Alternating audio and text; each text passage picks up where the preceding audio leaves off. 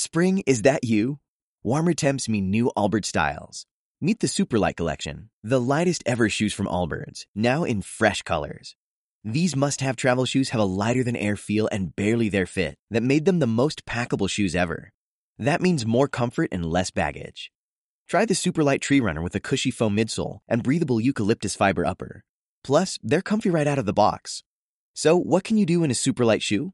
What can't you do is the better question. And because they're super packable, the real question is, where are you taking them? Experience how Allbirds redefines comfort. Visit allbirds.com and use code SUPER24 for a free pair of socks with a purchase of $48 or more. That's A-L-L-B-I-R-D-S.com code SUPER24.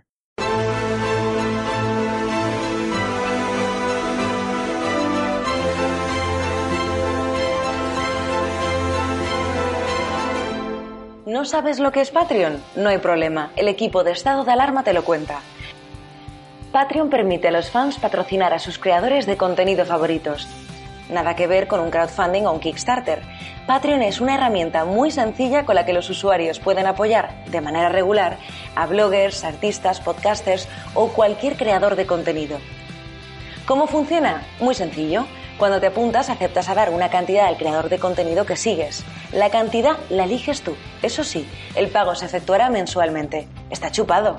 Seleccionas el plan mensual que más te interesa, que más se ajuste a tus preferencias y ¡tachan! ¡Listo! Estando en Patreon también podrás estar al tanto de todas las noticias que surgen dentro del canal y también comunicarte directamente con ellos.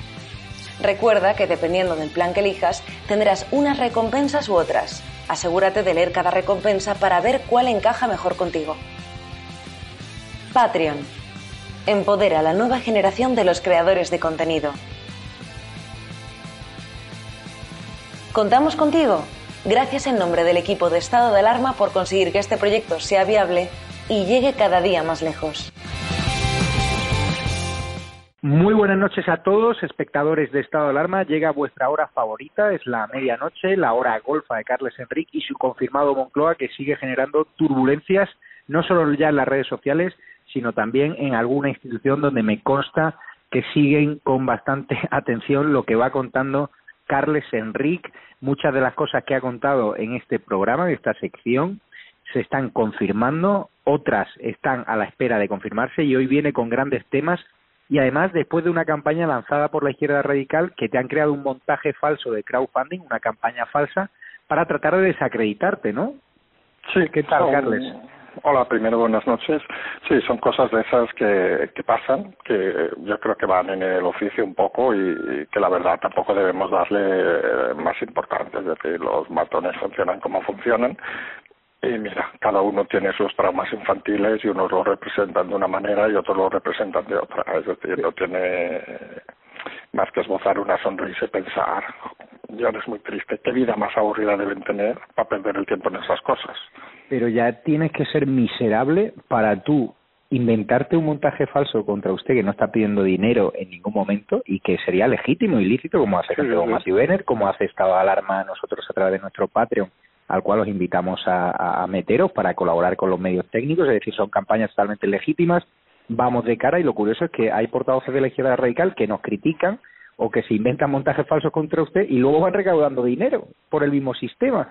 Es decir, es el mundo al revés, esta doble vara de medir se va a acabar con la crisis del coronavirus, esta supremacía moral de la izquierda de que nos machacan a nosotros, imagínese, cuando usted le da un retweet sin querer a una cuenta parodia o yo y rápidamente a los tres minutos rectificamos y lo borramos, eso no se produce en la izquierda radical cuando se inventan crímenes machistas donde no lo hay, o la revista Mongolia cuando usa también un tuit falso contra Luis Pérez y ni siquiera lo borra. Estamos locos. Pero esto es la, lo que hemos comentado más de una vez, es la supremacía moral de la izquierda, la voracidad que le llamamos otros, es de pensarse que siempre tienen la razón, que pueden tener en algún momento, eso nadie lo discute, pero, pero tienen un comportamiento muchas veces que se aleja bastante del sentido democrático de la discusión, de la conversación, de, del contraste de ideas, y se dedican simplemente al ataque, al acoso y, y otra serie de cosas que casi no vale la pena ni, ni perder el tiempo con ellos, es decir, una manera de, de actuar que, que vamos, yo, yo tengo bastante claro, es decir, es gente que seguramente no tiene una vida feliz y mira, y tiene que dedicarse a esto como podría estar mañana dedicándose a otra cosa. Pero ¿quién paga a esta gente? Porque los ataques virales que estamos sufriendo estos días, que nos hacen continuamente trending topic con cortes tergiversados de programas, es decir, están esperando al mínimo de rape, a cualquier fallo, a cualquier rata, para salir en tromba contra nosotros y hacernos topic. Es decir, ¿estos ataques son casuales? ¿Están coordinados? No, ¿Tienen miedo? No, yo, yo en esto lo tengo, por la experiencia de Cataluña, lo, lo, tenemos muy claro, mucha gente. Es decir, esto es como en Cataluña, que todo el mundo acababa saliendo del dinero del mismo lugar. Es decir, el mismo contertulio que iba a TV3, porque el caso de Cataluña, es el mismo que escribía en un diario independentista, es el mismo que salía en una radio independentista, y al final todo el fondo todo el dinero venía del mismo sitio. Y, aquí pasa lo mismo, es decir, el mismo contertulio que, que sale en la sexta, vamos a decir nombres sin problema, que el mismo que escribe en ciertos diarios, bueno, llamamos diarios por ser educado, ¿eh? eh etcétera, no lo va a ver nunca publicar en el Washington Post ni hablar en la BBC. Vamos, no lo va a ver seguramente, con todo respeto, ni en el diario Salamanca. Es decir, es gente que realmente no tiene currículum. El currículum lo tiene asociado a una marca que diga esto, diga esto, diga esto, le vamos a pagar, va a ser feliz en su miserable vida y a partir de ahí obviamente la gente se debe al dinero porque por mucho que digan izquierda, izquierda, izquierda, toda esta gente en el fondo funciona por lo mismo, es decir, necesitan ese dinero esclavo que luego critican para sobrevivir en la basura donde viven. Pero estas campañas, hoy veíamos otra campaña contra Ana Rosa Quintana por meterse con Fernando Simón, que es lo mínimo que podemos hacer, ejercer nuestro derecho a crítica, y también le daban hasta el carnet. Son campañas artificiales, porque la gente normal cuando se meta en redes sociales y vea ese escarnio público al que nos someten por tonterías, ¿usted no cree que ya queda claro y se evidencia la artificialidad de que hay detrás mucha gente y que hay dinero detrás para tratar de desmontar a los mitos o a, o a la sí, pero es que al final sí al final el tema es eh, una de las bases para, para progresar obviamente es poder reírte de ti mismo. Es decir ya hay cosas que no tienen sentido. En el caso de, de del doctor Simón digo doctor con un tonillo así diferente se ha demostrado, no hace falta tampoco tampoco complicarnos la vida, que es licenciado en medicina, pero no ha hecho el doctorado, no ha hecho por no hacer ni el MIR, Quiero decir, que no deje de ser un licenciado en medicina, no es un doctor. Algo tan obvio y tan evidente que parece que crea problemas morales a ciertas personas de que eso es una ofensa, ¿no? Perdone, si uno es doctor, es doctor, si no es doctor, no es doctor. Entonces, estamos entrando en una serie de discusiones que, que yo sé que reconocer que tienen una cosa buena, es decir, que, esto es como el comunismo, que haya leído un poco de literatura eh, marxista sabe que la dialéctica es una de las fuentes, de las fuertes que tienen pues en ese sentido tienen una dialéctica buena y, volvemos un poco a lo que decía antes de que pasaba en Cataluña, es decir, si entras a discutir ciertos temas tienes muchas opciones de perder. Lo que has de negar siempre es el concepto inicial.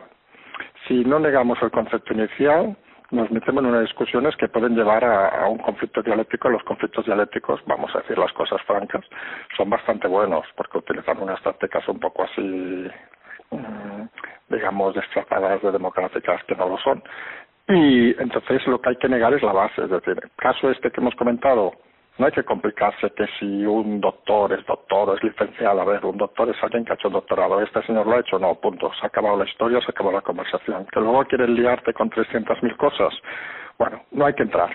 Al final el tema, y es muy triste, que lo que conlleva esta gente es que, es que en sus discusiones un poco extrañas, pues de alguna manera, hay que negar la primera y a partir de ahí intentar entrar lo mínimo posible porque no no lleva a ningún lado y lo único que hace es perder el tiempo que es su, o sea, tú, consideras que hay que responderles incluso. Yo es que ya les opio directamente es que no quiero no hay que pues un poco la base es decir aquí realmente, por ejemplo, aquí estamos hablando, y esto es algo que no debe olvidar nadie, aquí estamos hablando del, de datos concretos, es decir, el país con más porcentaje de muertos por 100.000 habitantes del mundo, del mundo, ¿eh? O sea, que hay 190 y pico países, es España. Punto. Eso es un dato indiscutible. Es decir, el país con tasa de desempleo más elevada por la crisis del coronavirus del mundo es España son datos que no se pueden discutir. Luego podemos discutir tres millones de cosas y todos estamos abiertos a discutir, pero hay que partir de conceptos claros. El país donde ha muerto un montón de gente en residencias abandonados ha sido en España, donde hay familiares que no han podido despedir a sus, a, a sus padres, a sus madres, es España. Mm, ¿Que quieren hablar de otra cosa? Vale, perfecto, pero nosotros nos tenemos que centrar en esto. Hay una cosa que estamos viendo las últimas horas que, que yo creo que es muy importante remarcar, que, que están consiguiendo una cosa importante. Fíjate que están consiguiendo volver a centrar el debate en la política. Es decir, lo hace Pablo Iglesias, que en eso es bueno, y, y, se olvidan un poco de los hechos para centrarse en la política, porque saben que la política tienen los medios detrás y van a conseguir más repercusión.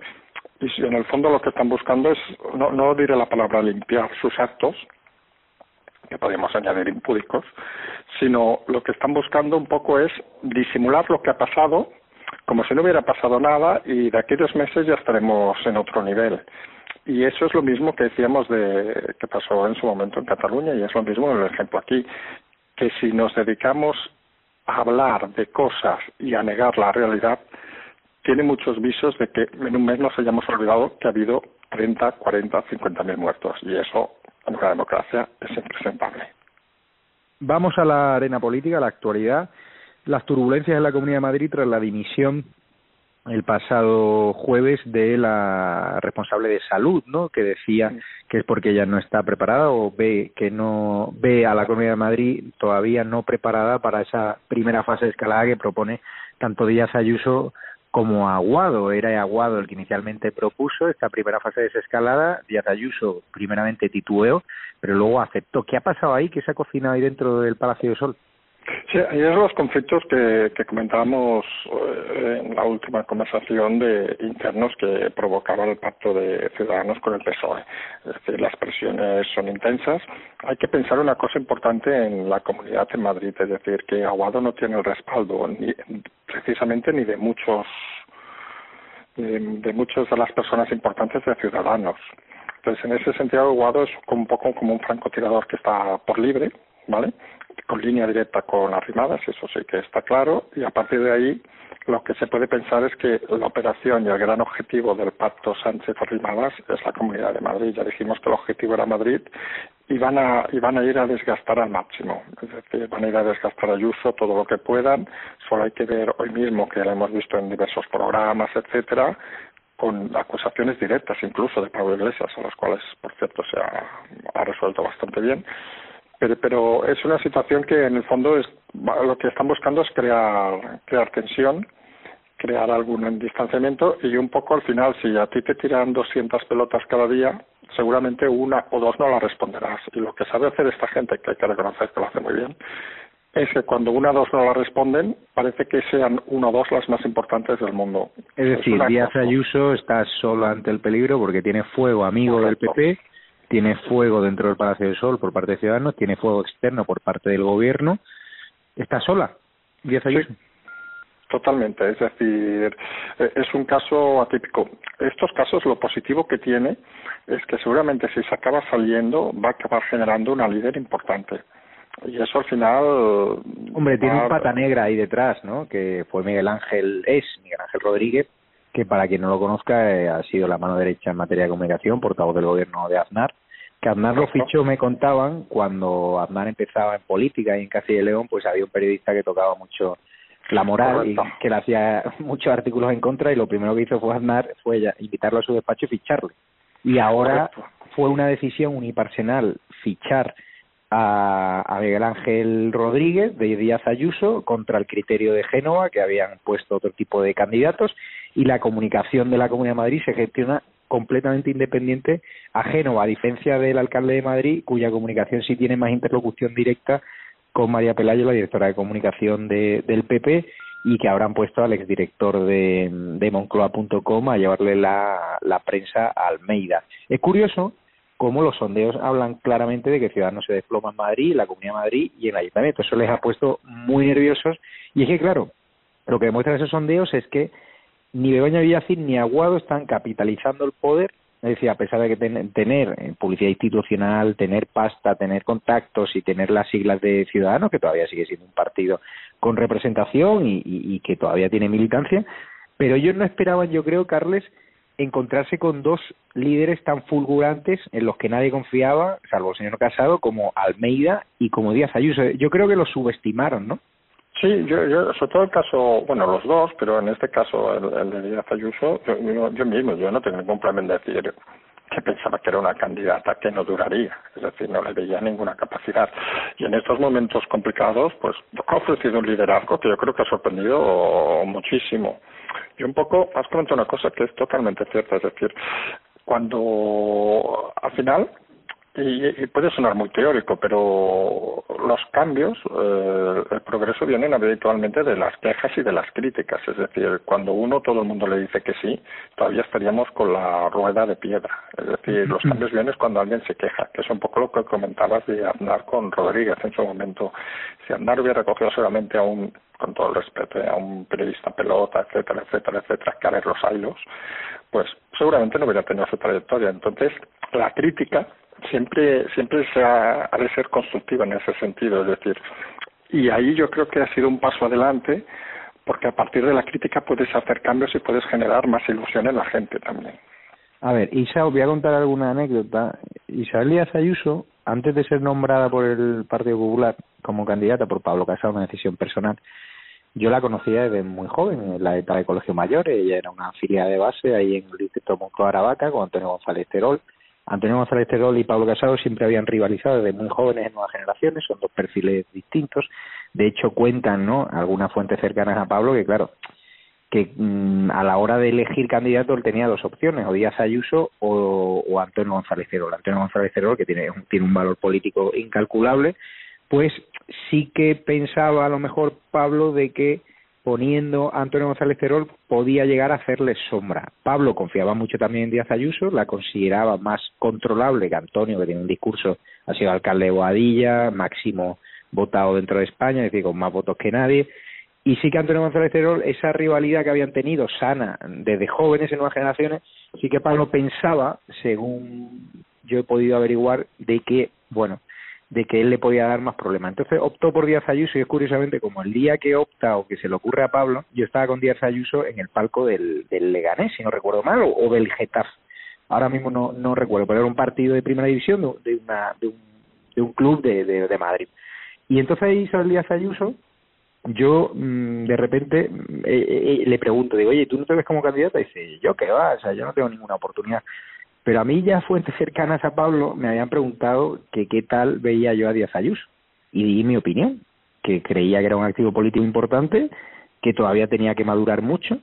Pero claro, la maduración de Isabel Díaz Ayuso ha sido un tiempo récord, porque es cierto que comenzó mm, cometiendo muchos errores, sobre todo de comunicación, pero ahora se ha erigido como una líder indiscutible y en los sondeos de popularidad dentro de Génova ahora mismo tiene cota de popularidad por encima de, Pablo Casado y en grado de conocimiento igual.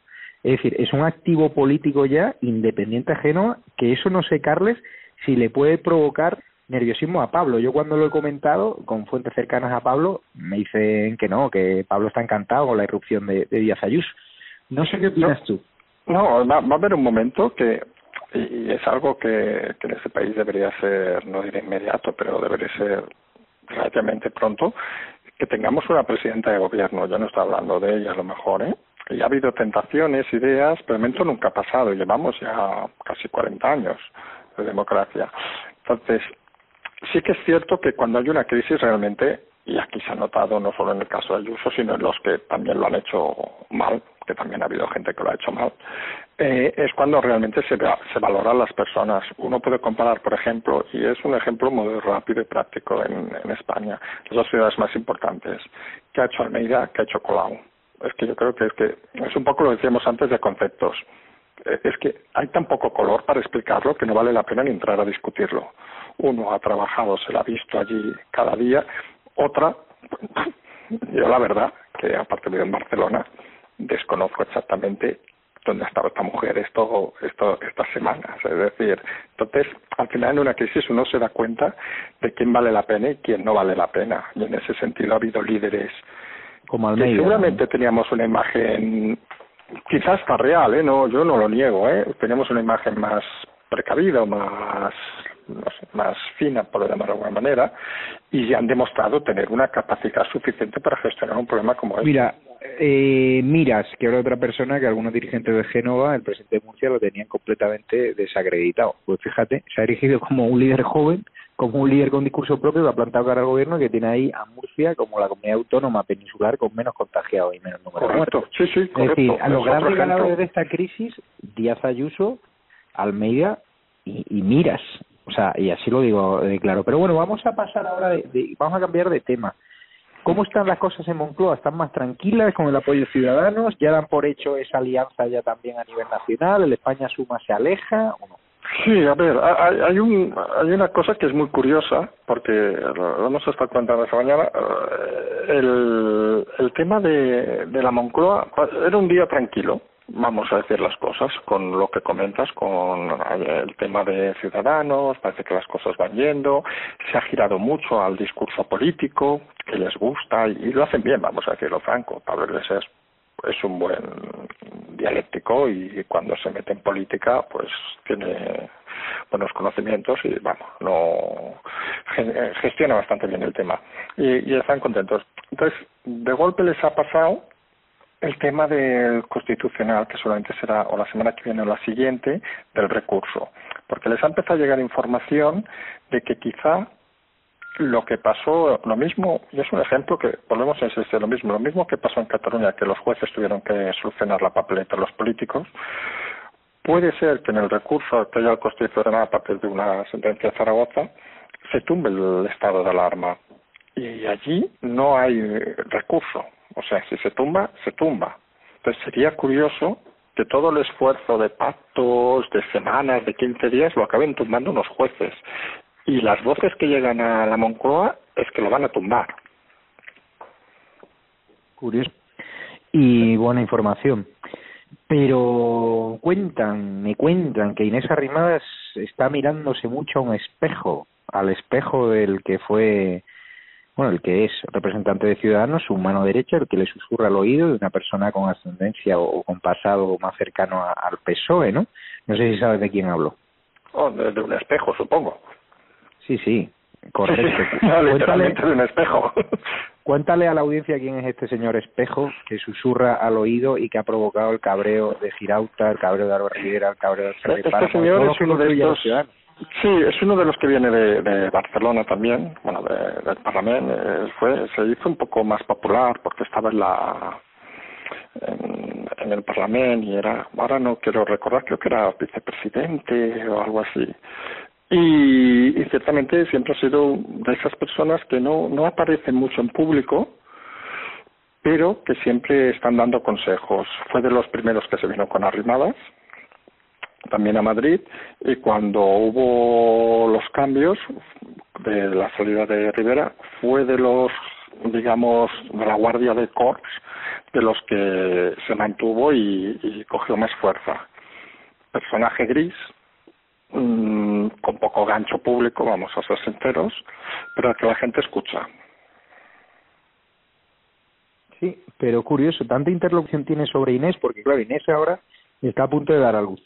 ¿Tú no crees que eso le puede estar afectando? Es decir, al final una mujer cuando está a punto de, dar a luz está mm, mucho más pendiente de, de obviamente del cuidado de su bebé y queremos el embarazo que salga de la forma más satisfactoria posible. Inés está, eh, no tiene estima personal y profesional, pero está claro que ahora tendrá que hacer muchísimas gestiones relacionadas con, con su embarazo, ¿no? Como es obvio, y nosotros queremos que, se cuide al máximo para cuidar a esa criatura.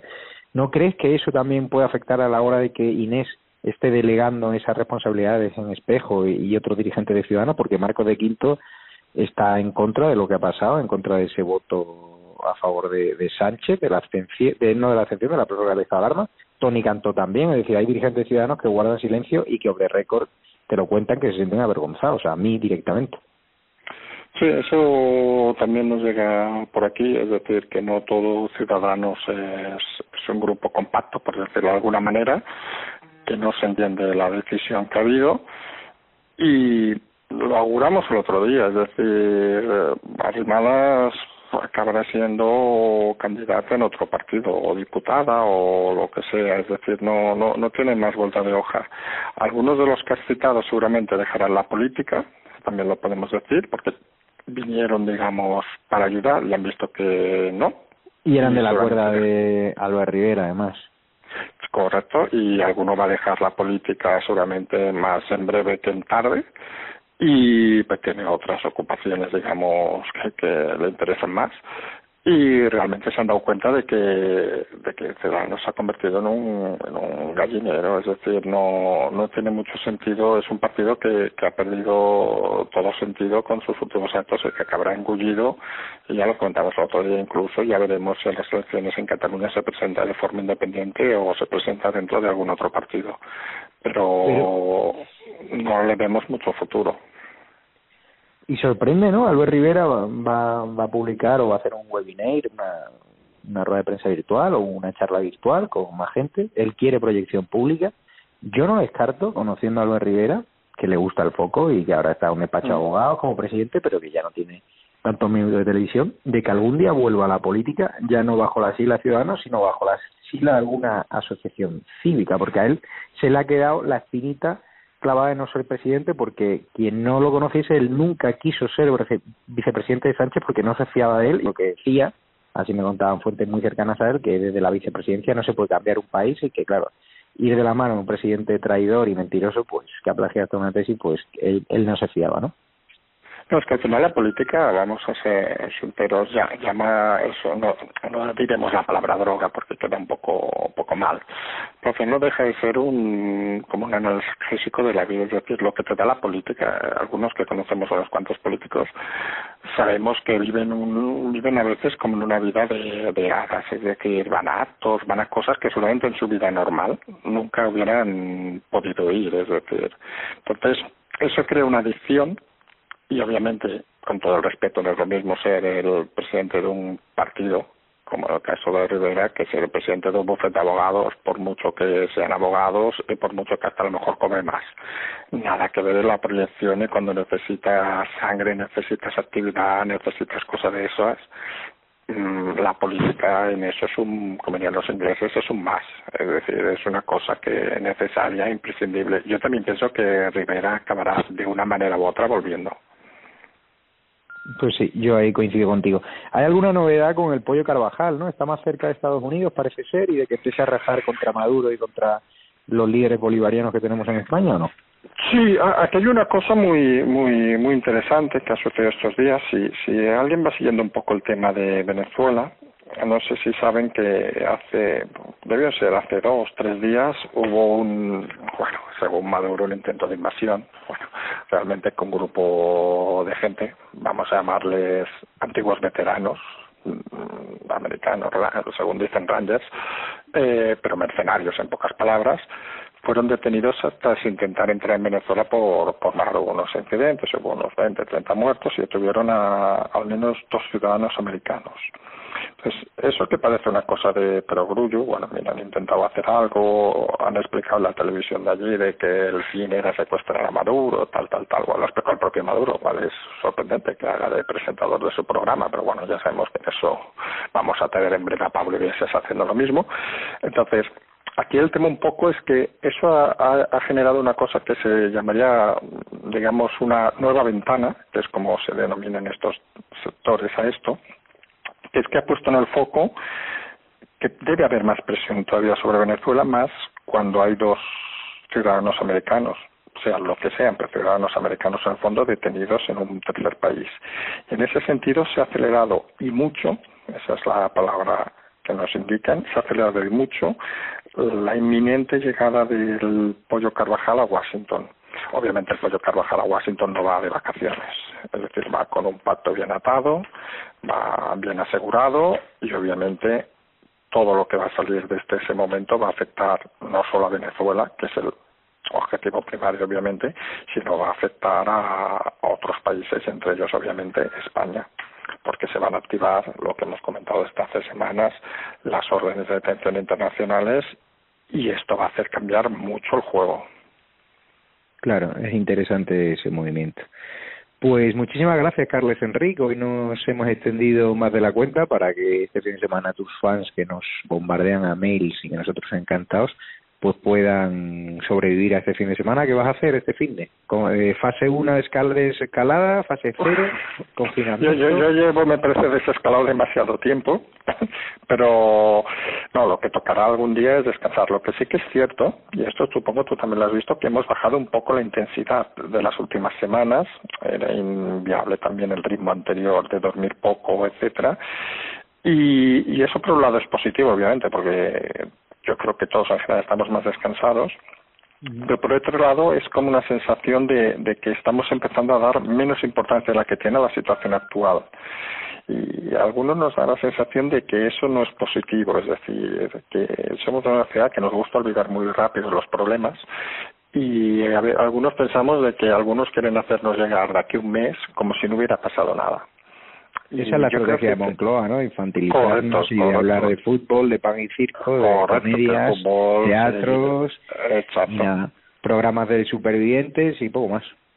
Sí, que a lo mejor no y aquí no pasa nada. De esto. Sí, pero sálvame o a eh, eh, el, el, aluvión de, de querellas que viene es tan heavy y, y, la, y el portal de transparencia va a tener que abrirse de nuevo y las sesiones parlamentarias que la oposición ahí y las manifestaciones cívicas que plantea Vox no van a dar descanso. ¿eh? La gente está muy cabreada. sí, sí, es que, es que hay una cosa que el gobierno yo a veces creo que se despista, o, se despista o no acaba de percibir, es que, y vamos a por el ejemplo que has puesto, que yo creo que es el más claro, ¿eh? que la justicia es lenta, pero es. Y hay mucho tema para remover, es decir, estamos hablando de muchos muertos, de muchas empresas que cerrarán, y saqué muchas responsabilidades que hay que liquidar, que solamente es un poco como los timings de las tendencias, es decir, que no es algo que pase mañana ni pasa mañana, pero yo estaría más tranquilo no estando en el gobierno ahora que estando en el gobierno. No, sin duda. Pues muchísimas gracias, Carles. Espero que pases un grandísimo fin de semana con tu familia y nos vemos el lunes. Guárdate algún solomillo para y dar recuerdos al equipo Zulu de Don Cloa, que ya no quiere que le llamemos como el mítico están escuchando y saben que tienen tus recuerdos sin problema. Un abrazo fuerte. Que Un abrazo, hasta luego. Hasta luego, adiós.